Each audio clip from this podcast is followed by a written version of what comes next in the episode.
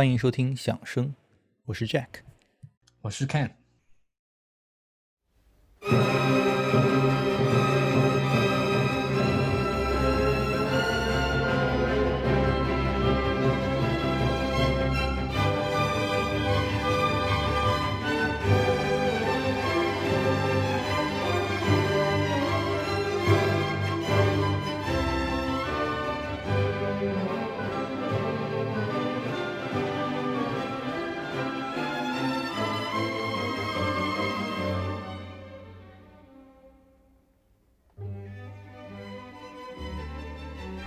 距离我们上次更新也有一段时间了啊。其实这也是让我特别羡慕那些国外做播客的那些人的一个原因。每次听到国外的播客停更那么一两个礼拜，啊，通常都是主播说啊，我出去休假了啊。但是我们俩的情况刚好相反，对吧？呃，这个基本上，呃，一个在北美，一个在上海，我们要对上时间一起约 啊，这录播客啊，通常只能在 Can 的晚上啊，也就是在我的上午。但是在过去两个月。啊，由于我自己的这个工作原因，没有一个上午是空的啊，所以我们就的确没有任何时间可以蹦到一块儿，就是这么简单啊，我们并没有分手啊。这个上回我们其实录完节目，对于接下去聊什么话题，其实也呃其实有所讨论啊。上回我记得我提议说咱们该聊聊这个啊莫扎特了啊，我还问你说有没有什么建议，对吧？就其实我当时心里本来想的可能是聊一些比较轻的那些作品。啊，小提琴协奏曲啊，或者钢琴奏鸣曲之类的，因为考虑到我们 最近几期这个作品做的都还蛮蛮雄壮的，对吧？蛮虎背熊腰的啊。结果这个看琢磨了一会儿，就是我们聊莫扎特的四十一。呃，莫扎特的四十一啊，当时真的是差点笑出声。不过既然就是呃提到了这部莫扎特的第四十一号。这个交响曲啊，这个脑袋里就一奏响，那很难抗拒了啊！我最近几个礼拜就是没事，这鼻子里就在哼这个，嗯哼哼哼哼哼哼哼，啊，这特别洗脑的一部作品啊，所以这也没办法。那我们今天就聊一下这部作品吧。啊，这看，要不你先说说当时怎么会想到，就这个咱们难得聊一次莫扎特，就聊他这样一部最后一部交响曲呢？啊，我是想到说这部莫扎特的这个。四十一交响曲呢，也有可能是因为我最近在练他的这个这部交响曲，它的一个片段啊，就是这乐团我们叫 excerpt，就它的末乐章片段呢，现在是啊各大考考试考察小提琴非常啊非常嗯经常会出现的一个片段。那么它开头听上去简简单单的啊，有第一小提琴先奏出哆哒哒哒，是吧？C D F E 非常简单四个音主题。然后呢，它却能不断的发展发展，然后汇聚成一股巨大的能量。当然，我前面所说的现在考考试的片段呢，它当然是是要刁难我们，它不考这个，它考的是那个二题。那么二题它开头呢，我们可以听到背背景，它有一个一直在连续的这种换弦。那么它这个这种技巧呢，的确也啊让我感到非常也是第四乐章是吧？对，第四乐章。啊，对对，二乐章，呃，那个二题。二题 OK，不过你看，Anyway，这部交响曲啊，从呃历史地位上来说，真可以说是啊莫扎特啊他一生创作生涯中一个开天辟地的一部杰作。就是你刚才说的这个交响曲的能量啊，我这个深有体会。你刚才说开头那个，当然是咱们刚才说的开头指的是末乐章的开头啊，末乐章开头这个哆瑞发咪这四个音啊，它就像一个，就给我感觉像一个橡树的种子啊一个。这个橡果在那儿啊，特别小，看起来很简单一个东西，它能够在接下去的啊一段时间里面长出啊参天大树，呃，真的是令人可以说是望而生畏啊。呃，这部莫扎特的第四十一在诞生的时候，也可以说是啊，从能量上来说啊，我认为应该谈得上史上最强啊。乍一听就感觉像打了鸡血一样那种酣畅淋漓，听起来特别爽。啊，我们这年头其实早已经习惯了后面的贝多芬啊、勃拉姆斯啊等那种气宇轩昂的交响曲啊，比如说勃拉姆斯，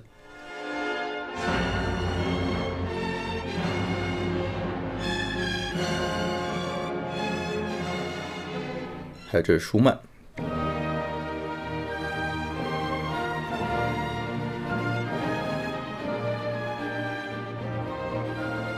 那这些浪漫主义气息奔涌的交响曲啊，可以说都是他们老前辈的这个贝多芬给新出来的啊，甚至勃拉姆斯第一当时都被叫那个啊贝多芬第十嘛，啊，可以就是字面上就可以看得出大家公认的这种一脉相承的这种共识啊。但是就是贝多芬的交响曲，其实也不是石头里蹦出来的，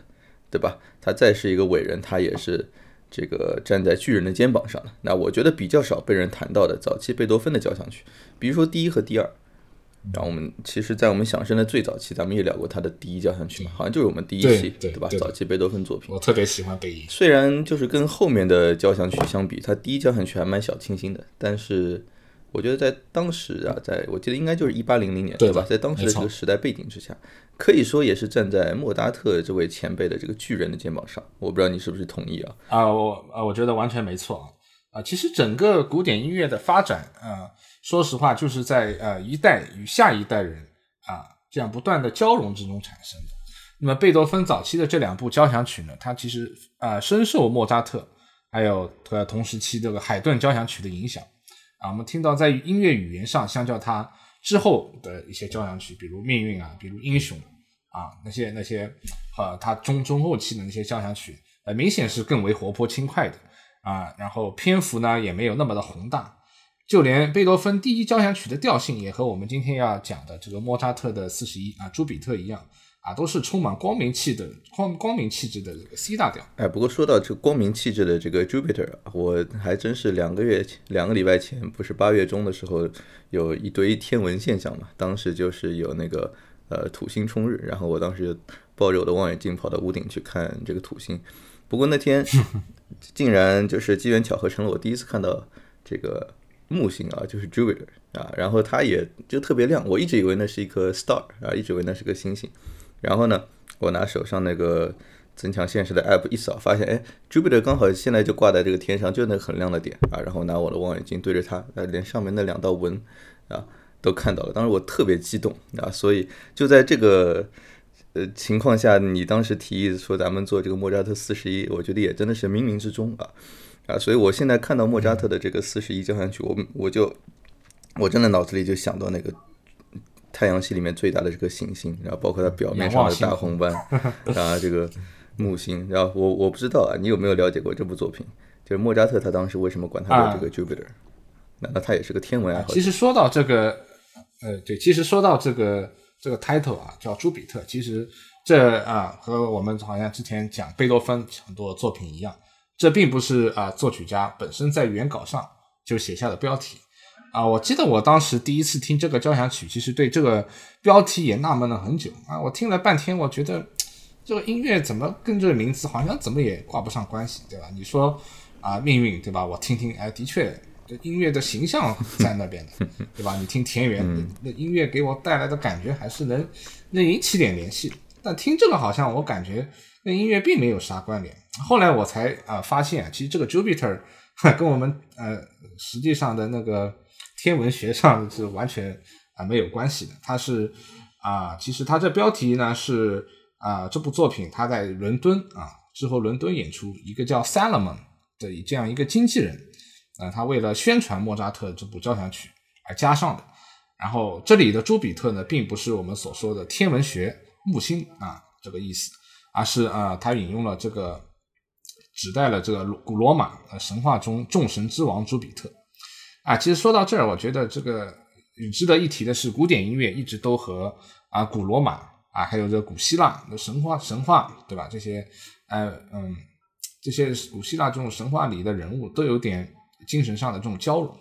啊。比如古希腊哲学中，他就说过，音乐本身就是啊 gift from the gods，就是上帝所创造的礼物啊。我是非常赞同的。那么很多作曲家呢，也啊之后的作曲家也会以很多神话中的人物为题材写一些作品，啊，比如贝多芬的《普罗米修斯的创造》，啊，在之后浪漫派 Richard Strauss 理查施劳斯他有个歌剧叫在拿索斯岛的 Ariadne，那么这 Ariadne 也是啊，这古希腊神话中的一个人物，还有那个奥芬巴赫非常有名的那个地狱中的奥菲欧等等。Anyway，这位 Salomon 把它叫做朱比特呢，主要是因为这部交响曲的音乐气质上和啊罗马众神之王朱比特非常贴近，啊，都象征着光明。然后我们过会儿听的时候，我们能感觉到非常的这种庄严雄伟。哎，的确，莫扎特这部交响曲的手法和他之前任何一部交响曲都很不一样。啊，比如开头我们就听到加上定音鼓的非常庄严的有点这种类似于行进这样的一个乐队气啊，所以这的确也是这个呼应我前面说的，这个它诞生之初被认为是历史最强，对吧？这个 Jupiter 其实就是宙斯嘛，众神之王啊。他说，可见当时听完这部作品的这些这个啊，这个经纪人们对这部作品的这个评价啊，是可能觉得应该没有人再能超过这部作品了啊。这个我记得好像就是这么个起名 Jupiter 的这个人。就是 Salomon，对吧？好像他后面是去那个，是不是去？他去拜访了那个莫扎特的这个遗孀和儿子的时候啊，还带回了这个采访现场。呃，说莫扎特的儿子认为他老爹一辈子最牛的音乐成就就是这部第四十一交响曲啊，尤其是他的最后那个乐章。哎，说到这个打打断一下，我记得好像上个礼拜我在读哪本书的时候，竟然提到莫扎特的这个遗孀是有这个照片存世的。啊，大家感兴趣可以去搜搜看 Mozart's wife，啊，可以看到他的这个照片，长得，当然他他拍照片的时候已经是年纪非常大了，他活了莫扎特两三倍的这个岁数，啊，呃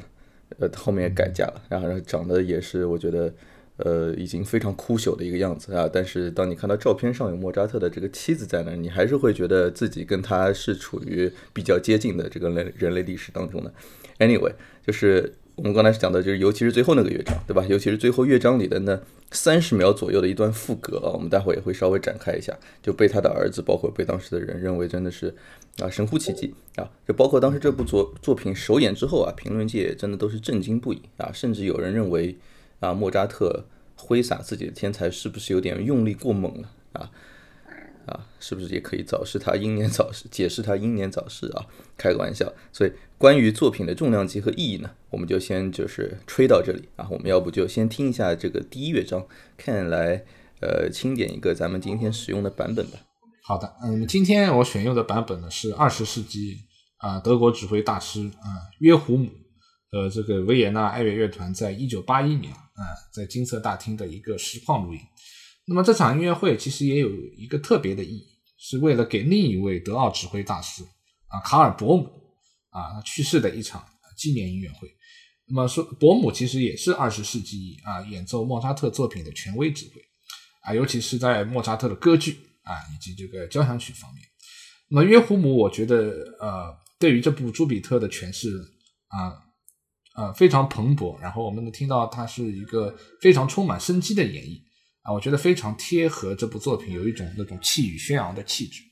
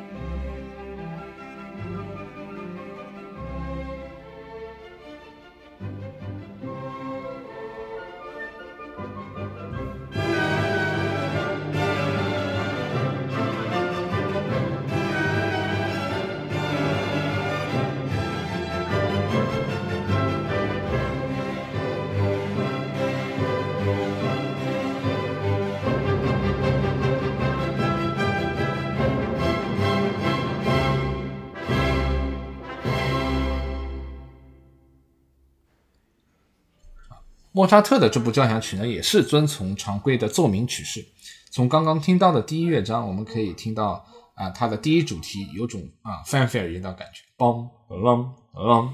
然后紧随而来的呢，就是整个乐队的一个休止，然后小提琴在以很轻的这个音量奏出一个上行啊带有歌唱性的乐句，哒哒哒哒哒哒哒。那么这样的手法呢，在莫扎特交响曲中的创作也是非常罕见。而且作为一个标准的奏鸣曲式的乐章啊，呃，这个乐章的第二主题和它孔武有力的这个第一主题啊，你刚才哼的那一段，然后我觉得可以说是，就是第二主题真的是恪尽职守啊，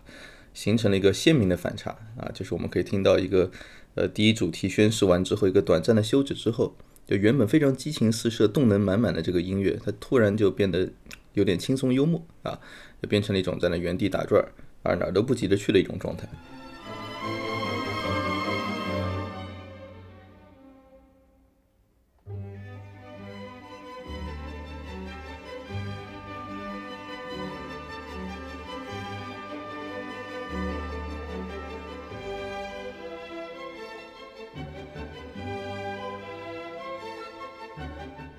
而其实这一段呢？也是莫扎特对自己写过的音乐的那种回收利用啊的一个典型啊，从这点这点上真的也是可以说是借鉴了这个老前辈们是吧？巴赫整天也回收自己写的这个东西。那这段主题其实取自他之前给另外一个作曲家的歌剧啊《友情》提供的一个唱段啊，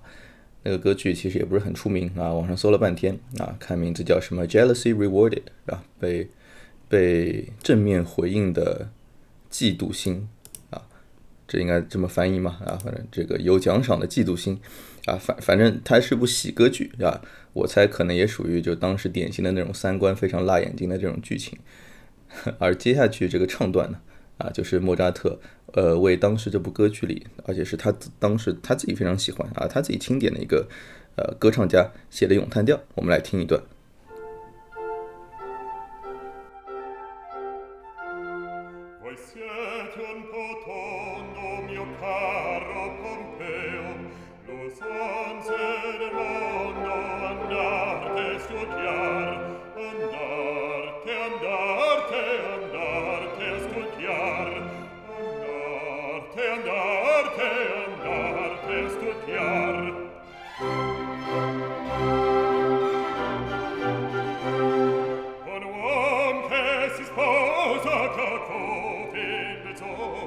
a certi capricci di priari non c'ar di priari non c'ar di lei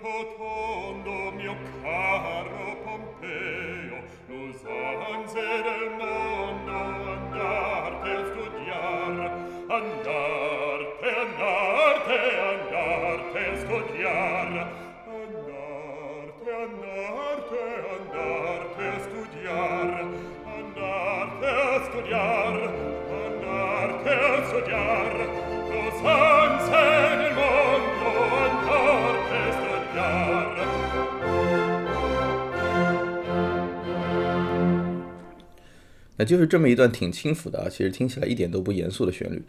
啊，原本对吧，注定是要被埋没在音乐历史的迷雾当中的。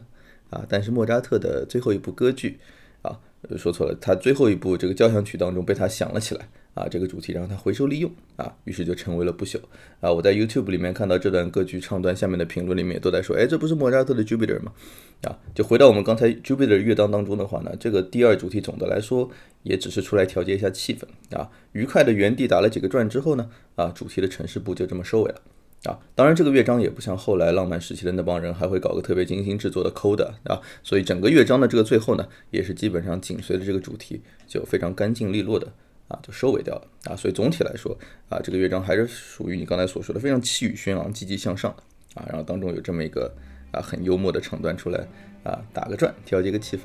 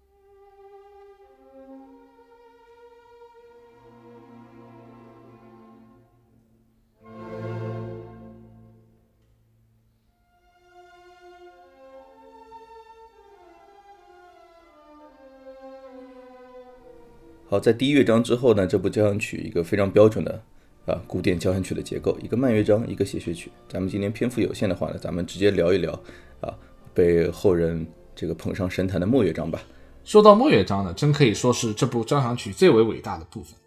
莫扎特史无前例的在尾声处勾搭引入了一个副歌，并将整部作品推向一个辉煌的结束。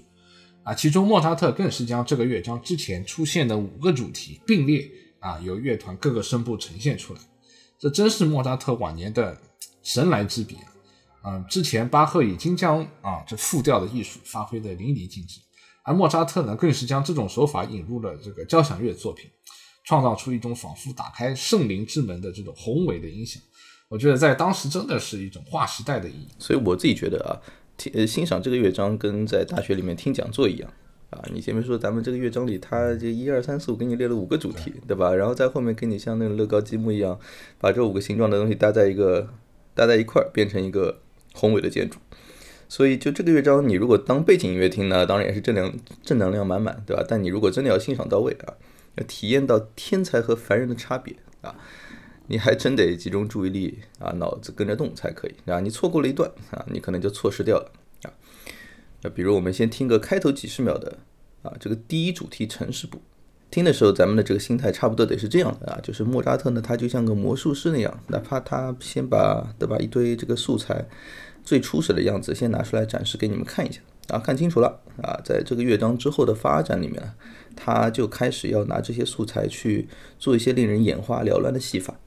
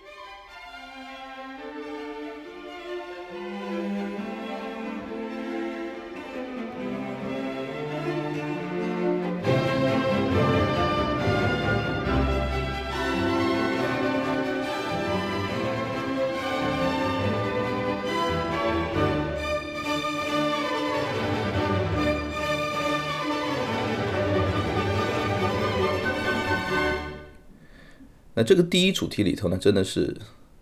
就 pregnant with ideas 啊，短短的这几十秒里面，可以说充满了这种乐思啊，充满了干货。就是我们就以乐章最后的这个副歌为导向来划重点吧，对吧？刚才这一段里头有四个动机，都是这整个乐章的这个建筑材料啊，也是最后这个副歌的重要素材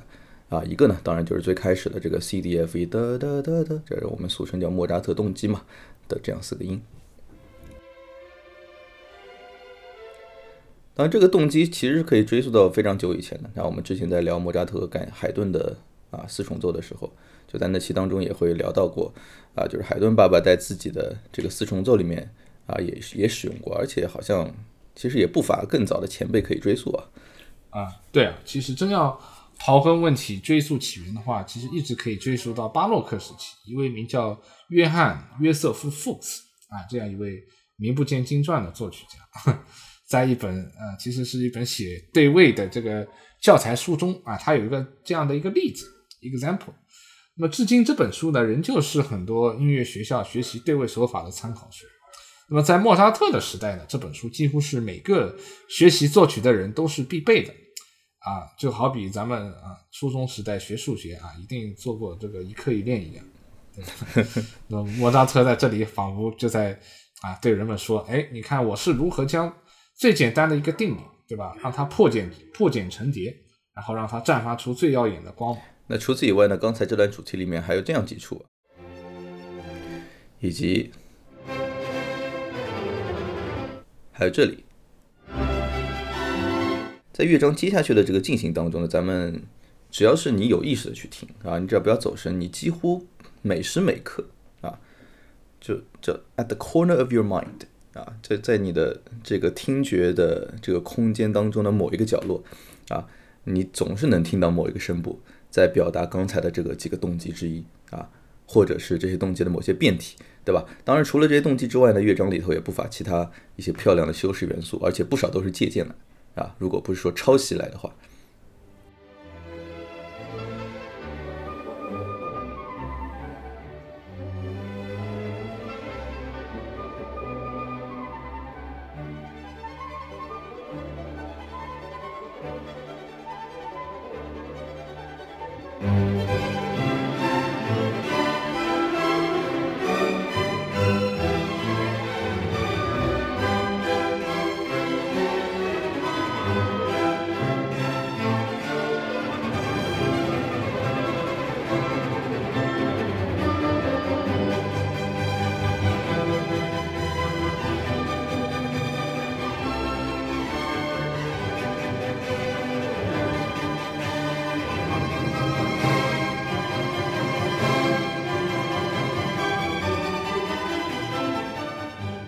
这里啊，每次我听到这段如同飞流直下一般这种酣畅淋漓的这种下行音符，噔滴了噔滴了噔啊，我自己的这个体验就感觉就整个乐章啊，它像是一个热血青年，对吧？它就激昂向上啊，就在这样的乐章里面呢，就这个乐曲会给我感觉到一种那种豁达开朗的胸襟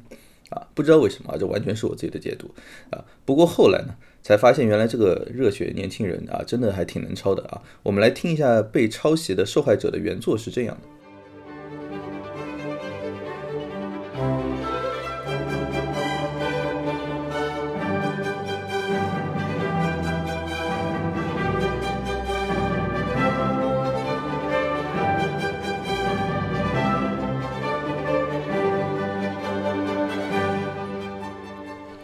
那这段作品其实是海顿爸爸的弟弟啊，Michael Haydn 啊的第二十八号交响曲的末乐章啊，就海顿爸爸不愧是海顿爸爸啊，一个名不见真名不见经传的弟弟也写了四十多部交响曲啊，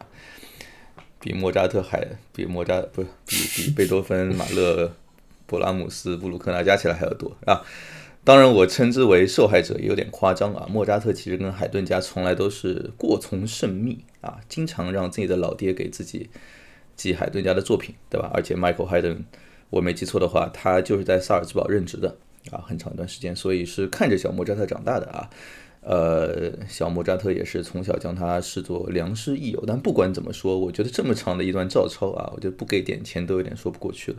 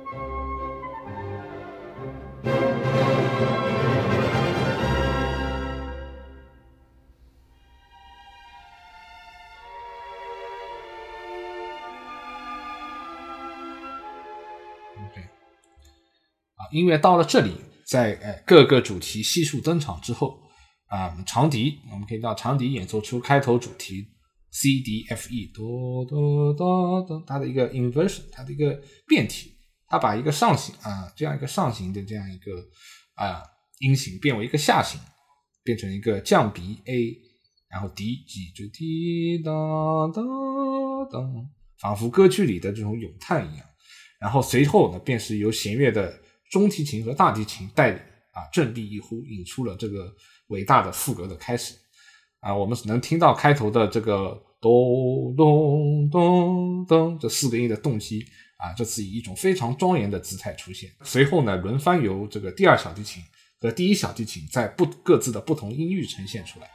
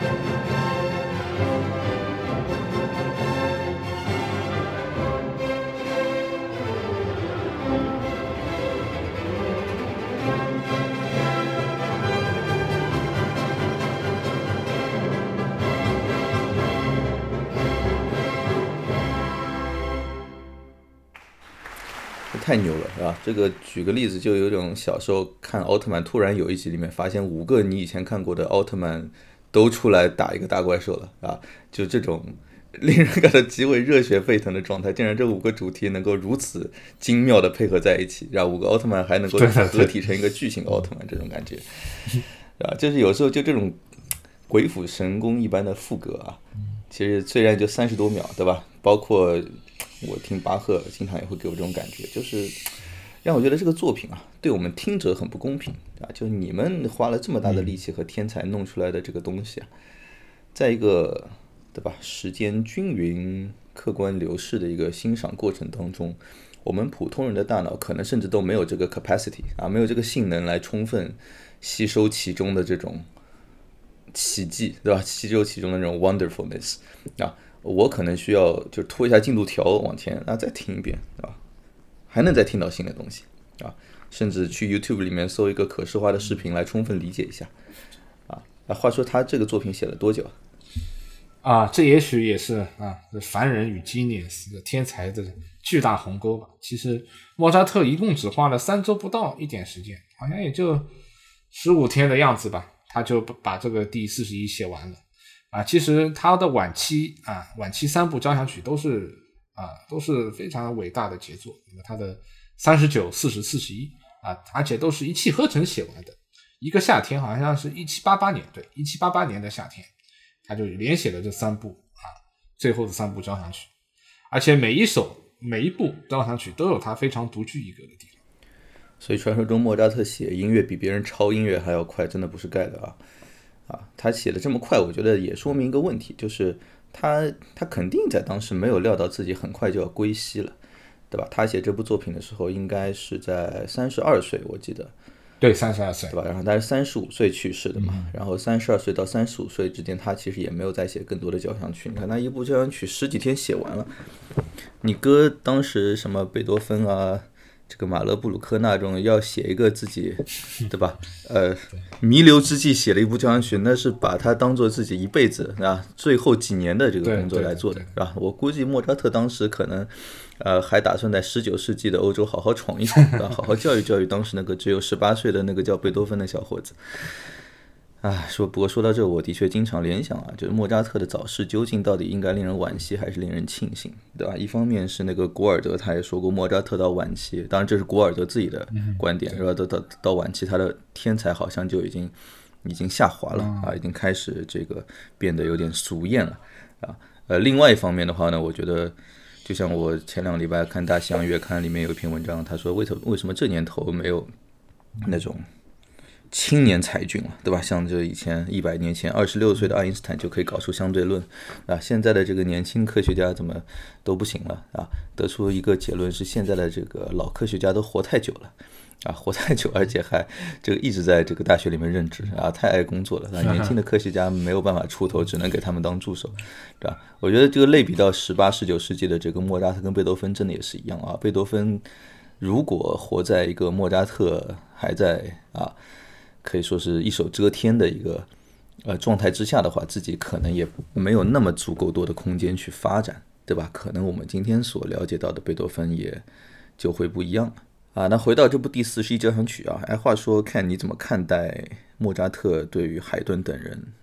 甚至对于自己的那种借鉴啊，打个引号和回收啊，我不知道，就在你看来，这算不算是对，就是他他的天所谓的天才的这样个违背的论据啊？我觉得这完全不违背